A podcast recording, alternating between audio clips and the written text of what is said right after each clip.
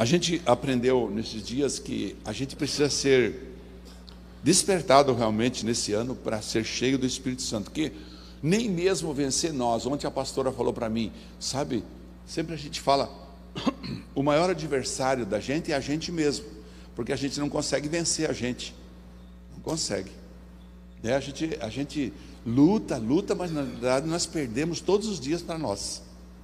Nós perdemos quando nós falamos demais, quando nós, nossos olhos são autorizados a ver coisas que não devemos, nós perdemos quando comemos demais, nós perdemos quando é, é, não nos exercitamos por preguiçinha, ai, ai, ai, né? enfim, nós perdemos quando nós não tiramos um tempo, falar, ah, mas tirar um tempo para orar, para fazer um devocional, nós perdemos, enfim, todos os dias, e nós precisamos nesse ano romper com isso. E como romper com isso?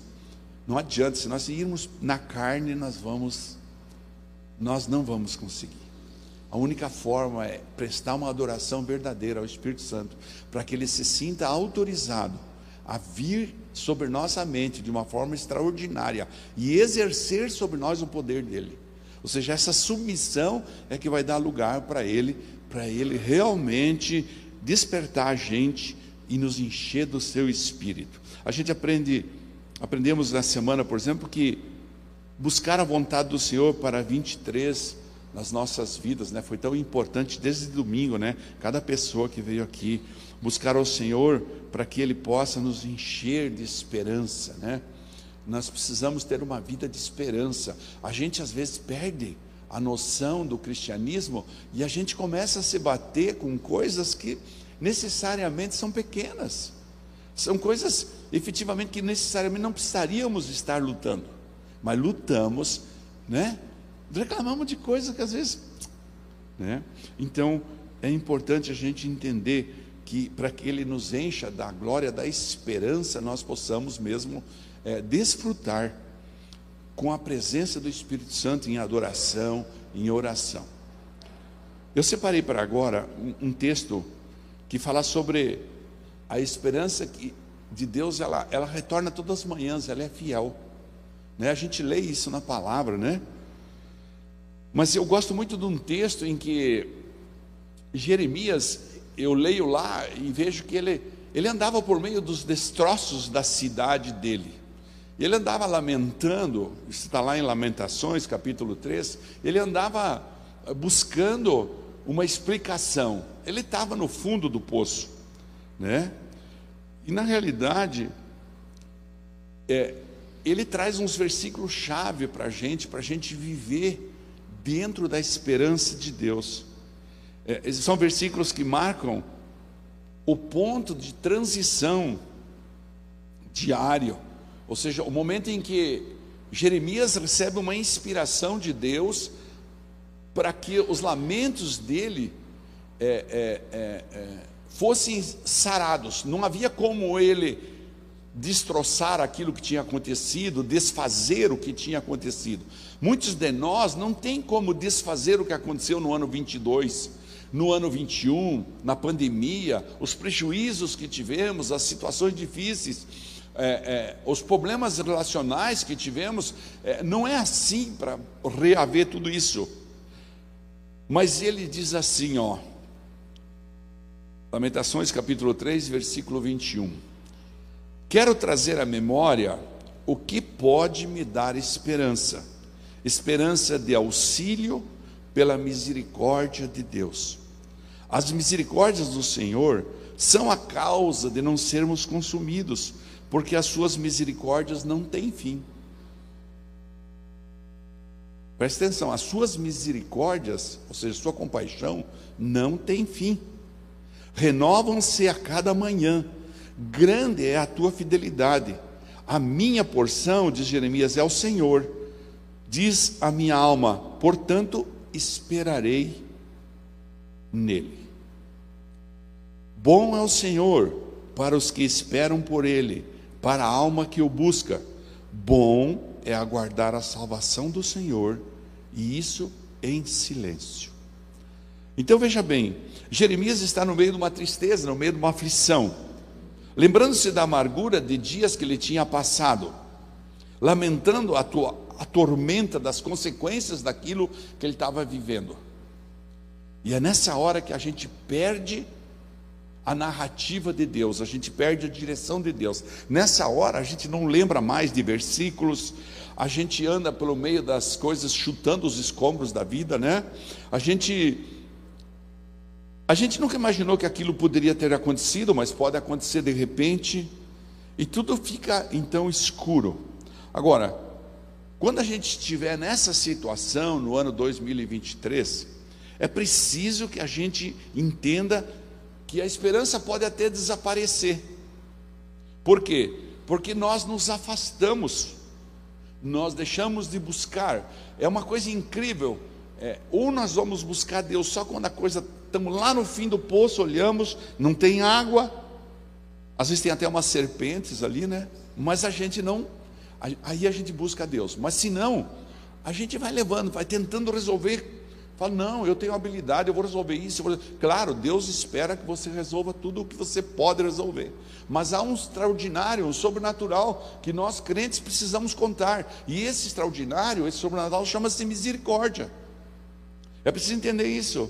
Às vezes a gente não consegue nem lembrar dos versículos que a gente leu no ano anterior, a gente não consegue lembrar dos textos, das, do endereço na Bíblia, a gente não consegue lembrar das coisas que a gente prometeu, e a gente acaba saindo disso. A gente não lembra de uma oração que antigamente fazia, e foi no meio desse poço que Jeremias teve a esperança. E ele nos dá então três chaves maravilhosas, e é essas chaves que eu quero compartilhar com você. Eu tinha até pensado em fazer um papel, até imprimir um, com o texto e com as chaves. Mas depois eu pensei,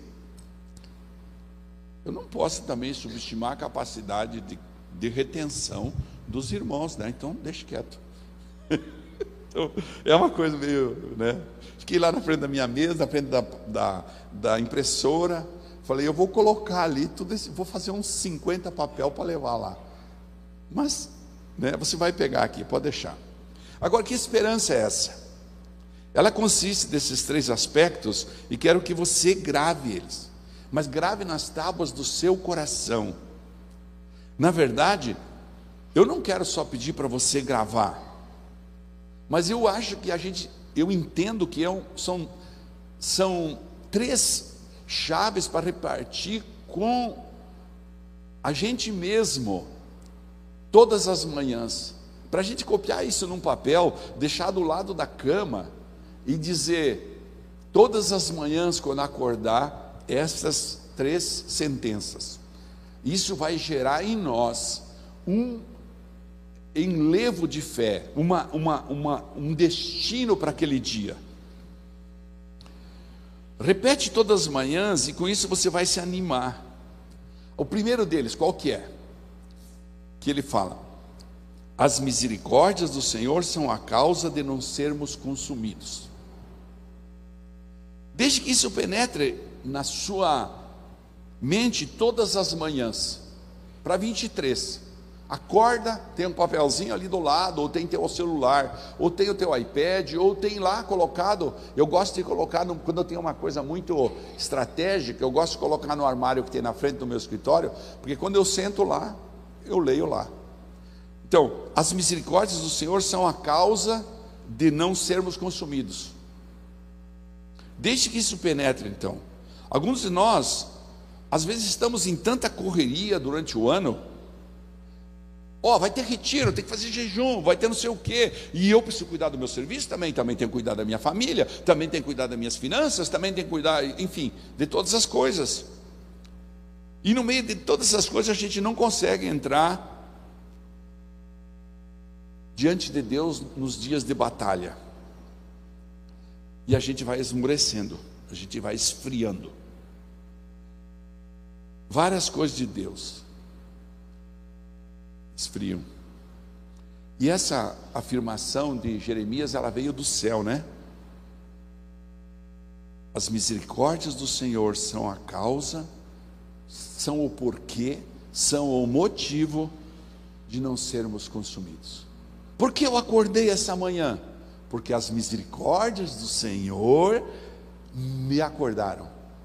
Pronto, você já tem uma razão de levantar-se.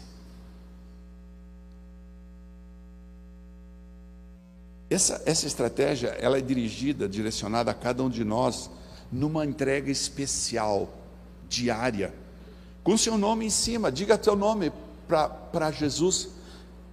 Diga assim: Ademir, as misericórdias do Senhor são a causa de você não ser consumido. Laura, as misericórdias do Senhor são a causa.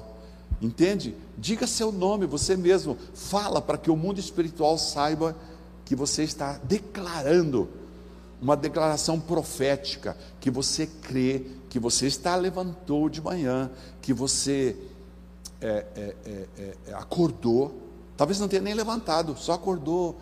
Sabe aqueles minutinhos que você fica ali, dois, três minutos, para dar uma espichada e tal? Pega o celular e faz essa declaração. A segunda declaração a fazer, as primeiro, elas são a causa da gente não ser consumido. Agora, quantas misericórdias tem disponíveis para nós?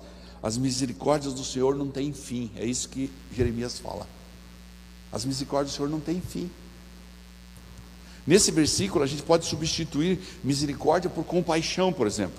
É uma palavra interessante, significa piedade, pena, dó, condolência. Deus tem piedade para conosco. Sua misericórdia ou compaixão é sempre a mesma. O coração de Deus continua buscando aquele que tenta se afastar do Senhor. É incrível isso. E é isso que acontece com nosso Deus. Quando você volta para casa, ele diz: Eu te perdoo, eu senti sua falta, eu estou feliz porque você voltou. Como está lá em Lucas 15, na parábola do filho pródigo. Eu estou feliz que você voltou. Então você de manhã acorda, você vai priorizar esse segundo texto vai dizer para ele: olha, Ademir, as misericórdias do Senhor não têm fim, saiba disso. Você vai confessar isso para você mesmo. E a terceira, a fidelidade do Senhor é grande. Tá, tem misericórdia, mas ele é fiel. Ele é suficiente fiel para suficientemente, perdão, fiel para cuidar de mim nesse dia que eu estou acordando? É disso que eu estou falando. Mesmo quando você despreza a fidelidade do Senhor, mesmo quando nós tomamos decisões erradas, mesmo quando os nossos planos fracassam, mesmo quando achamos que sabíamos mais do que os outros, do que a própria Bíblia, ou que qualquer situação, mesmo quando nós identificamos em nós que há coisas no nosso coração que precisam ser removidas, como nós estávamos orando aqui. Ainda assim, a fidelidade de Deus é sempre grande. E é preciso declarar isso para a gente ter consciência. Você sabe que quando uma pessoa lê determinada coisa, ela aprende um, um pouquinho. Não vou falar muito, porque tem gente doutorada em ensinar aqui, então eu tenho que, né? Mas aprende um pouquinho, né? Não é verdade? Quantos por cento será que a gente aprende quando a gente só lê? Só com os olhos assim. A gente aprende não sei quantos, eu já li isso, mas não me lembro quantos por cento. Aprende menos, bem menos do que quando você repete falando.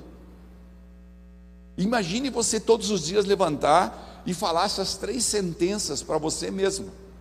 Independente do seu marido, da sua esposa, dos seus filhos, você falar em voz aberta, você ir lá no espelho e olhar para o espelho e dizer: Olha aqui, cidadão, olha aqui, cidadã. As misericórdias do Senhor são a causa de não sermos consumidos. Foi pela misericórdia dele que eu acordei. As misericórdias do Senhor não têm fim. Então eu quero que Satanás saiba que aquilo que ontem era misericórdia, hoje será maior ainda. Por quê? Porque a fidelidade do Senhor é grande. E é esse texto que me chama a atenção. Agora, se você já escreveu isso, ou se você vai escrever, fixe isso num lugar bem visível, de preferência deixa em cima da sua, do seu bidê, né, do lado da cama. E toda manhã, leia-o cada manhã. Você vai poder confessar isso no mês de dezembro do ano que vem. E você vai ver. Só com essas três frases você vai dizer como Deus ganhou hegemonia na sua na sua vida, como Deus ganhou proeminência na sua vida, como Deus ganhou uma relação em que você o adora em espírito e verdade e você é cheio do espírito, porque porque quando a gente vai abusivamente, eu vou usar até uma palavra assim, como foi essa semana aqui, foi só paulada, né? Então, né? então abusivamente, a gente abandona as coisas de Deus, exatamente conforme vai aumentando o trabalho. Vocês, não sei se vocês conhecem, mas eu conheço dezenas de pessoas que chegaram à igreja em situação financeira calamitosa e que, quando começaram a receber oportunidades de Deus, o que fizeram? Abandonaram as coisas de Deus, porque não entenderam que era a misericórdia dele que estava abrindo as portas, não entenderam que era a compaixão dele que estava gerando mais oportunidades, que era o caminho, a verdade e a vida que estava entrando na vida dele. E então, quando isso acontece, o que é, é muito comum a gente se desviar. É preciso que essa esperança retorne aos nossos corações, todas as manhãs. É preciso viver essa esperança. E é disso que eu estou falando. Nós precisamos reconhecer essa graça extraordinária e avaliar efetivamente, é, todo dia, dispor, perdão, nem avaliar, é dispor o nosso coração todo dia, para que o Senhor possa reinar sobre nossas vidas. Essa essa essa ascendência de Deus sobre nossas vidas, ela não é uma coisa construída unilateralmente, exatamente essa palavra, unilateralmente. Não, ela é um caminho de duas vias. Mas é interessante que Deus, respeitando cada um de nós, Ele sempre vai andar na, na velocidade que nós andarmos. É, quanto mais nós nos aproximarmos dele, mais ele vai derramar. Ou seja, quem decide quanto quer de Deus é cada um de nós. Abrindo tempo para orar, abrindo tempo para ler a palavra, meditar na palavra, buscar a palavra. Na verdade, essa palavra aqui, eu estava buscando uma palavra para domingo, e Deus já me deu, já fiz, preparei bastante já. Peguei falou, o pai chega fim de semana, só quer saber da palavra, não faz mais nada. Mas eu gosto muito de estudar, de, de, de, de, ter a palavra. Né? Então, buscando e de repente passei por, esse, por esses versículos. Falei, não, isso aqui tem a ver com, com o ano de 23. Que cada um de nós possamos acordar para isso. Então, é, é, nós devemos parar de sermos é, aqueles que vêm na igreja e apresentam uma. Eu acho que é por causa da cultura católica, né? A gente tinha o hábito de apresentar uma uma série de ladainha que chamava, né? Pedindo para Deus agir na nossa vida. E nós temos que perder esse hábito de vir à igreja, apresentar uma ladainha, ir embora e esquecer. Não. A nossa espiritualidade, ela precisa ganhar, como disse alguém aqui essa semana, é, é, quando eu estava mostrando aquele texto de a palavra entra como uma espada de dois gumes que separa a alma do espírito, a nossa, a nossa espiritualidade precisa vencer a nossa alma. E daí eu volto lá no primeiro ponto que eu comecei aqui, que é, é quando nós perdemos para nós mesmos, sabe? Nós perdemos para nós mesmos, porque nós não contamos com a maior força que nós temos à nossa disposição. Então nós insistimos, e é por isso que tem muito desviado. É por isso que pessoas se matam. É, pessoas cristãs se matam, pastores se matam, porque de, esquecem do propósito. Quando esquece do propósito, começa a se perguntar: mas o que eu estou fazendo aqui? É muita carga na minha cabeça, é muito difícil, é muito complicado, não quero saber disso. Não, você precisa entender que Deus tem propósito para cada um de nós. E nesse propósito, Ele espera que a gente busque Ele. Como eu li lá no primeiro versículo, bem no comecinho lá, em 2 Crônicas. É, esse, esse, esse texto é muito interessante, porque o, o profeta chega para o povo de hebreu e fala: O Senhor está convosco, enquanto vós estáis com Ele. Se o buscardes, Ele se deixará achar, porém, se o deixardes, vos deixará. É disso que eu estou falando. Nós não temos essa, esse, essa, esse peso, nós temos que levar isso como uma esperança. Vem na igreja, se enche de esperança, se enche do amor de Deus, adora Ele em espírito e verdade e entrega na mão dele o 23 e cada dia através dessas sentenças e deixa Deus agir na sua vida. Deixa Deus agir, deixa Deus agir nas suas finanças, deixa Deus agir nos seus relacionamentos. Entrega na mão de Deus, deixa Deus. Não tem como. Deus às vezes tem propósitos que são é, não legíveis, é, são ilegíveis, são não tem como a gente ler, a gente tem como entender, não são explicáveis. Ninguém explica a Deus. Então, como que nós queremos, num determinado momento, é, ter um discernimento, e não é por aqui, porque pode ser, e eu acho que Deus fala mesmo com a gente em situações muito estranhas, e é verdade, mas querer entender todas as coisas de Deus, não. Então, por que Deus você está me submetendo a esse, a esse desgaste? Às vezes Deus quer desgastar você para corrigir a outra pessoa, para outra pessoa ver que, que ela é ignóbil, mente capta, ou coisa semelhante. Então Deus vai desgastar você. Imagine aqui, essa é uma igreja de confronto e tudo, vocês sabem disso. Quantas pessoas saem daqui e falam, não volto mais, os caras lá são muito afiados. Não quer praticar o evangelho verdadeiro, e, e, e pela graça, não é nada de praticar por legalismo, pela graça. Então, é preciso entender. Nós, enquanto buscarmos a Deus, Ele vai se deixar achar.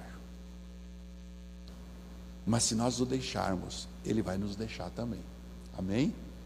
Então vamos lá, as três frases de novo. Repita comigo assim: As misericórdias do Senhor são a causa de não sermos consumidos. A segunda sentença: As misericórdias do Senhor não têm fim. E a terceira é: a fidelidade do Senhor é para sempre, é grande. Muito. A gente, quando a gente chega assim, nós estava subindo a escada, né? A Raquel tinha um pouco de dificuldade, degrau por degrau. Eu falei para ela, Dona Raquel, a senhora teve Covid, né? Vamos erguer as mãos para o céu que a senhora está aqui conosco. Glória a Deus. Então, é um processo que você precisa entender. Se você entende que há um propósito de Deus atrás de cada um dos seus percalços, dos seus desafios, das suas lutas. Há um propósito de Deus e você se rende a Ele, Ele vai revelar o propósito e vai te levar a lugares espetaculares. Amém? Fique de pé, nós vamos colocar uma canção para nós agradecer Ele, para nós reconhecer a graça dEle. E eu sugiro que você realmente, todas as manhãs, faça essa declaração. E se fizer, o ano que vem, quando chegar em dezembro, venha conversar com o pastor. Vai ser lindo. Isso, pode erguer bem aí a canção.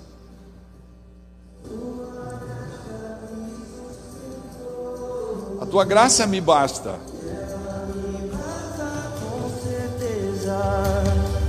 Mas eu sei, mas eu sei que o seu poder se aperfeiçoa quando estão sofrendo, quando estão em desafios, quando estão em situação de perda. Eu sei que é o Senhor que cuida de mim. A sua força, a força do Espírito Santo, opera em mim. Que a sua graça gostoso. Declare, eu sei que a sua bondade não tem fim. Diga para ele, eu sei. A, a sua bondade não tem fim. Jesus. Não tem fim a compaixão, não tem fim.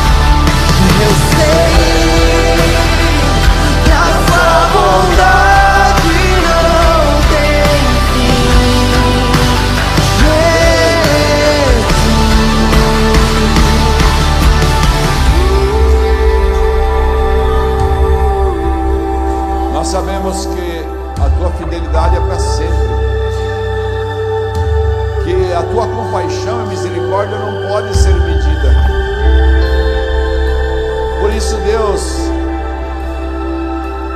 desautoriza o nosso ego, desautoriza o nosso achismo, desautoriza, Deus, nossa pretensão. Quando eu consigo, quando eu estou fraco, quando estou caído, quando eu não posso, quando não posso. Quando eu estou fraco, quando estou quando caído, estou quando estou no fundo do poço, você me levanta. É isso que ele faz. Coragem, tu me das forças. Você me dá forças. Me resguarda, me, me cuida. Resguarda.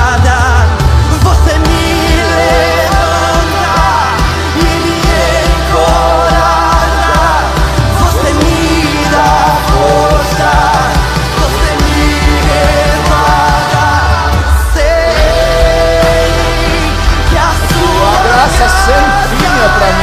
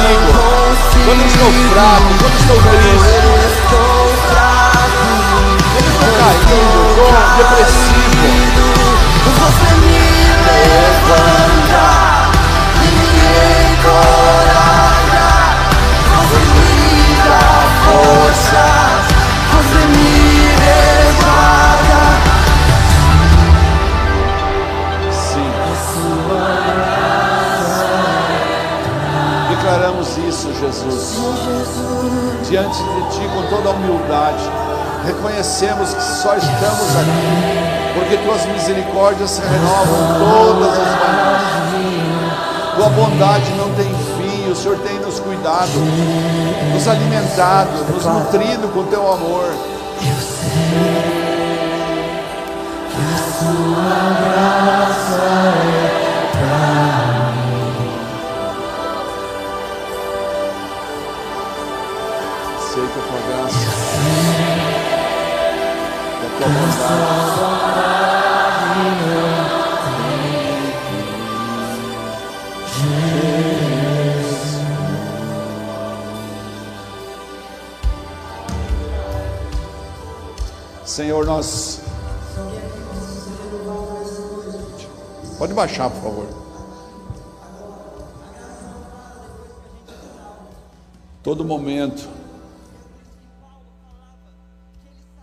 você tiver em 23 alguma situação de desespero ou alguma vitória em qualquer uma das situações, acredite a Jesus, acredite ao Espírito Santo, acredite ao Papai, todo aquilo que está vindo sobre você. Entregue suas razões, seus limites, suas até mesmo suas habilidades, sua capacidade de ir e vir. E não esquece de acreditar para Ele. Quando Ele te der um desafio, acredita para Ele. Quando Ele te der uma vitória, acredita para Ele.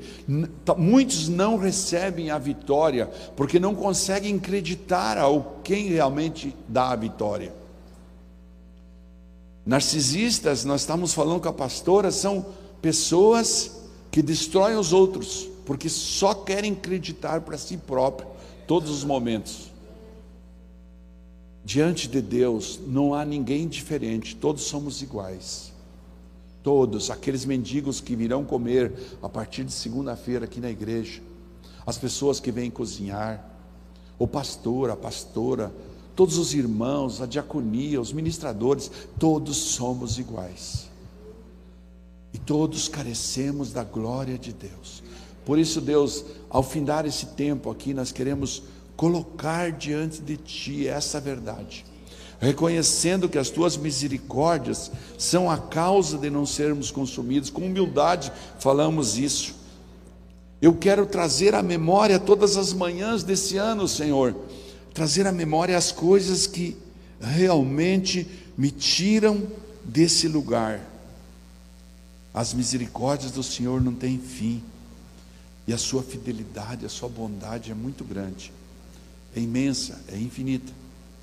Por isso, Deus, cuida de cada um de nós nesse fim de semana, nos prepara para virmos ao culto, trazermos as nossas ofertas de alimentos, nossos dízimos, nossas ofertas, nossas semeaduras, nos prepara para, para aqui estarmos te adorando nesse começo de ano, nesse primeiro culto de ceia de janeiro. Nos prepara com teu espírito para que o teu amor encharque o nosso coração. Derrama da tua glória sobre nós, derrama do teu amor, derrama da tua provisão. E nós queremos declarar que este ano nós vamos te buscar com mais intensidade, porque nós precisamos de ti. Nós queremos crer na tua palavra ainda mais. Por isso trabalha nossos corações. Pai, como tua igreja nesse lugar, nós oramos para que aqueles que estão sofrendo nesse momento com doenças, a Patrícia, Pai. Que tragédia, meu Deus, com aquele câncer no fígado. Deus, socorre. Seja feita a tua vontade. Nós nunca vamos querer romper com a tua vontade, mas nós te pedimos, papai, alivia essa situação. Se o Senhor quiser, o Senhor pode curá-la. O Senhor pode resolver isso. Se o Senhor quiser, o Senhor pode. Nós oramos também, Pai, pela Samara que está lá em Lages, tratando outro câncer, Deus. Tão leal, tão companheira da igreja, Pai, tão companheira dos irmãos, tão fiel. Deus, socorre ela.